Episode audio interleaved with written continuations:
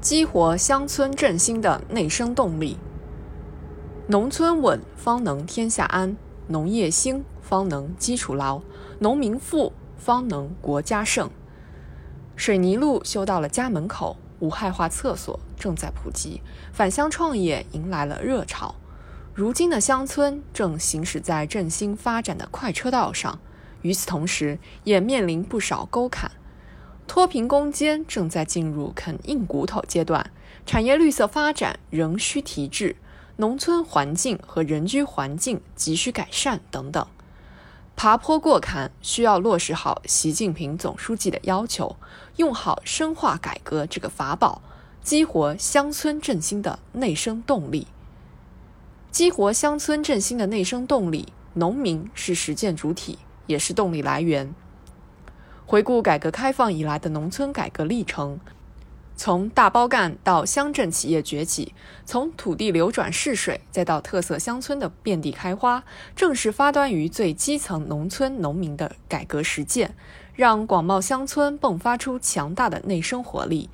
今天的乡村大地上，无论是专业合作社还是资金互助组，这些农民自己创造的新事物，朝着乡村振兴战略的总目标汇聚成推动乡村振兴的强大合力。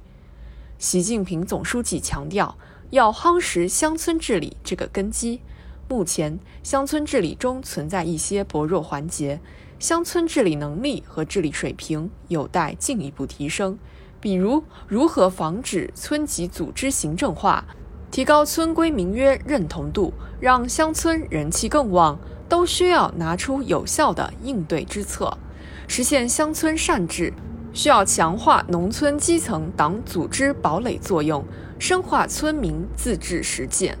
以村规民约、新乡贤、家规家训等方式，激活乡村的自我净化和纠错能力。推动大家心往一处想，志往一处谋，劲往一处使。乡村振兴关键在人。